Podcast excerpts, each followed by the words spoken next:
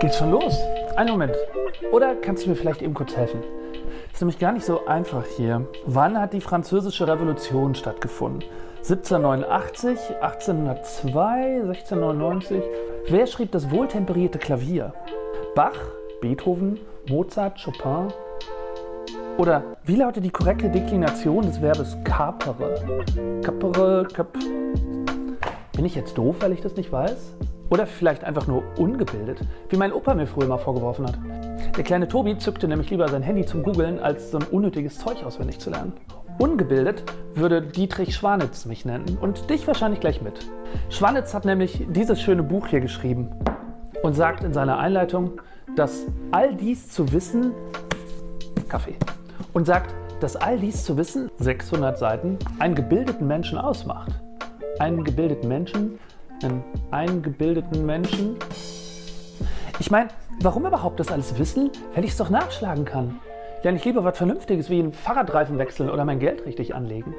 Die ehemalige Schülerin Leiner ist mit ihrem Tweet in ganz Deutschland bekannt geworden. Sie fragte, warum muss ich das alles wissen?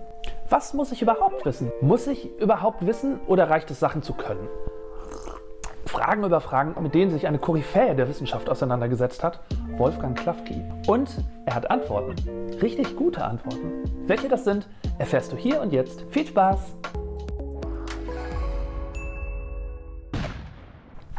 Der Marburger Erziehungswissenschaftler und Bildungsreformer Wolfgang Klafki entwickelte in der zweiten Hälfte des letzten Jahrhunderts das Konzept der kritisch-konstruktiven Didaktik. Ein schweres Wort, das manchen Angst macht. Fragt euch mal, warum ich dieses Video so lang vom hergeschoben habe. Im Kern ergibt das Modell Klafkis aber Sinn und ist gut verständlich. Mit seinem Modell hat er Generationen von Lehrern nachhaltig beeinflusst. Das Zentrum seiner Theorie bildet der kategoriale Bildungsbegriff, der eine kritische und konstruktive Auseinandersetzung mit Bildungsinhalten ermöglicht. Nee, das fängt ja schon mal gut an. Versteht kein Mensch sowas. Probieren wir es mal so.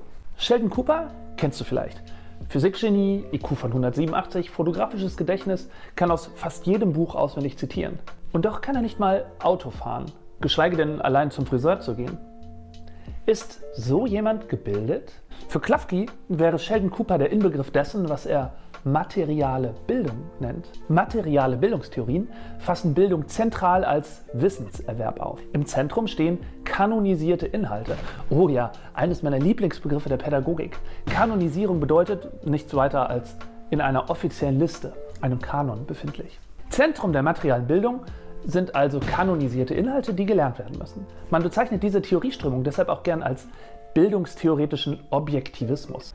Im Zentrum stehen zu erwerbende Inhalte. Manch einer und auch ich nutzen hierfür auch gerne den Kampfbegriff Enzyklopädismus. Herr Doktor, was ist Ihre Diagnose? Sie leiden unter akutem Enzyklopädismus. Oder kurz, schnell vor der Klausur nochmal alles auswendig lernen, in der Klausur dann aufs Papier kotzen. Da bleibt außer auf dem Papier aber leider nicht viel hängen. Du merkst schon, zu wissen, dass etwas ist, kann nicht alles sein. Was nutzt es mir zu wissen, wie man Auto fährt, wenn ich es nicht kann? Und hier schlägt die Stunde der zweiten bildungstheoretischen Strömung, der formalen Bildungstheorien. In ihrem Zentrum stehen Kompetenzen, Schlüsselqualifikationen, also ganz konkrete Fähigkeiten. Ein formal gebildeter Mensch kann etwas tun. Es geht also nicht um den Erwerb kanonisierter Inhalte, sondern um persönliche Handlungsfähigkeit. Deswegen wird diese Strömung auch als subjektbezogenes Bildungsverständnis bezeichnet. Die Bedürfnisse, die Selbstentfaltung des Subjekts stehen im Zentrum. Man erwirbt also Wissen darüber, wie etwas zu machen ist. Ganz konkret, der kleine Tobi zückt sein Handy, googelt flott die Daten der Novemberrevolution und knallt sie Opa an den Kopf. Aber soll das alles sein? Irgendwas fehlt immer noch, oder? Was ist das gewisse Etwas, das Gebildetsein ausmacht?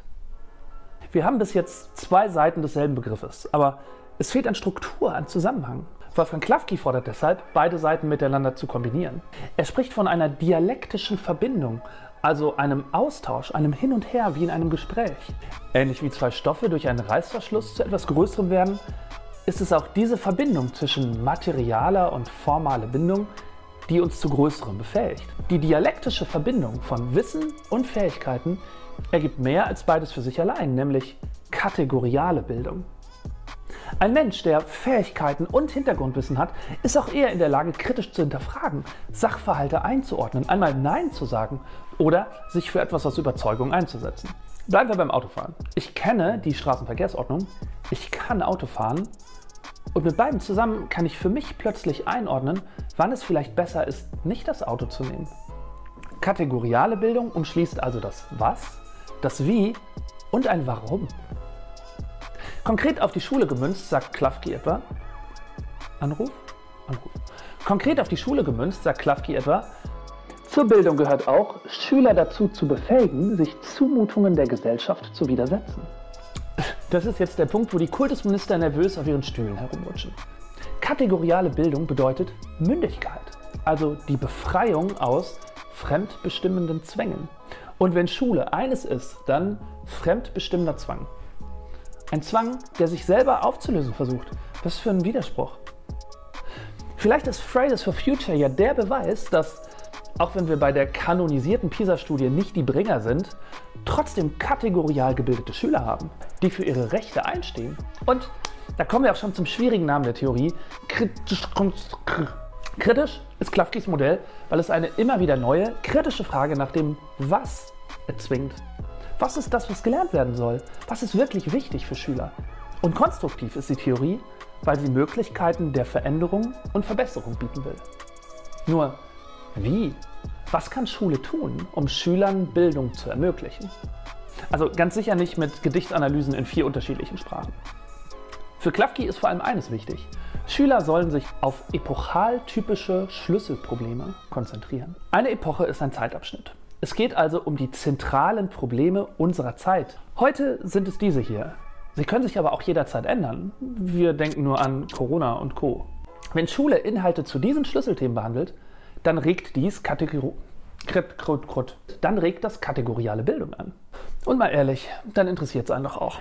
Zumindest mehr als die hundertste Gedichtsanalyse in der dritten Sprache. Sich zu bilden muss halt von innen herauskommen. Oder mit dem Fachbegriff, Bildung ist ein selbstintentionaler Vorgang. Piaget wäre hier voll aus dem Häuschen. Und Bildung muss natürlich allen Menschen zugänglich sein. Was ist also dieses, dieses Etwas, das Gebildetsein ausmacht?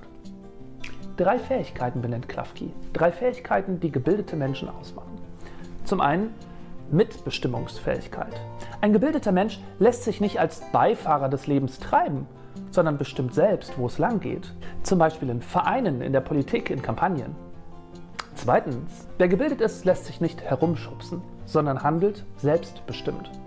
Bildung vermittelt die Fähigkeit zur Selbstbestimmung, der Mündigkeit und Emanzipation, wie es die Philosophen so schön ausdrücken. Und drittens, ein gerade für unsere Demokratie so wichtiger Punkt, Bildung beinhaltet Solidaritätsfähigkeit. Es geht nicht nur um mein eigenes Wohl, sondern auch um die Rechte und Bedürfnisse und Werte anderer Menschen. Fassen wir nochmal zusammen. Ein gebildeter Mensch ein gebildeter Mensch begnügt sich nicht nur mit Wissen allein. Kategoriale Bildung ist die dialektische Verbindung von Wissen und Fähigkeiten und befähigt zu Selbstbestimmung, Mitbestimmung und Solidarität. Mit dem Ziel personaler Mündigkeit. Oh Dietrich, ich hole dich mal von unten. Oh. oh Dietrich, ich muss sagen, so ganz wäre Klafki nicht bei dir, wenn du sagst, dass das hier zu wissen einen gebildeten Menschen ausmacht. Trainingsfrage an dich zum Abschluss. Inwieweit kommt deine Schule wohl ihrem Bildungsauftrag nach? Regt deine Schule die Entwicklung von Bildung an? Wenn du nach einer Antwort suchst, vergiss nicht, diese Kriterien nach Klafki zu verwenden. Diesen Lernzettel kannst du übrigens kostenlos von meiner Webseite runterladen. Geh einfach flott auf www.smartwets.de, da gibt es diesen und viele andere tolle Lernzettel zum Download. Und zum Abschluss noch ein Brain Snack, über den man richtig lange nachdenken kann. Was denkst du?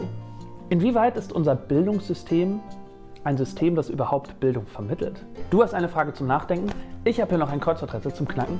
Dir viel Erfolg bei allem, was du tust und bis bald.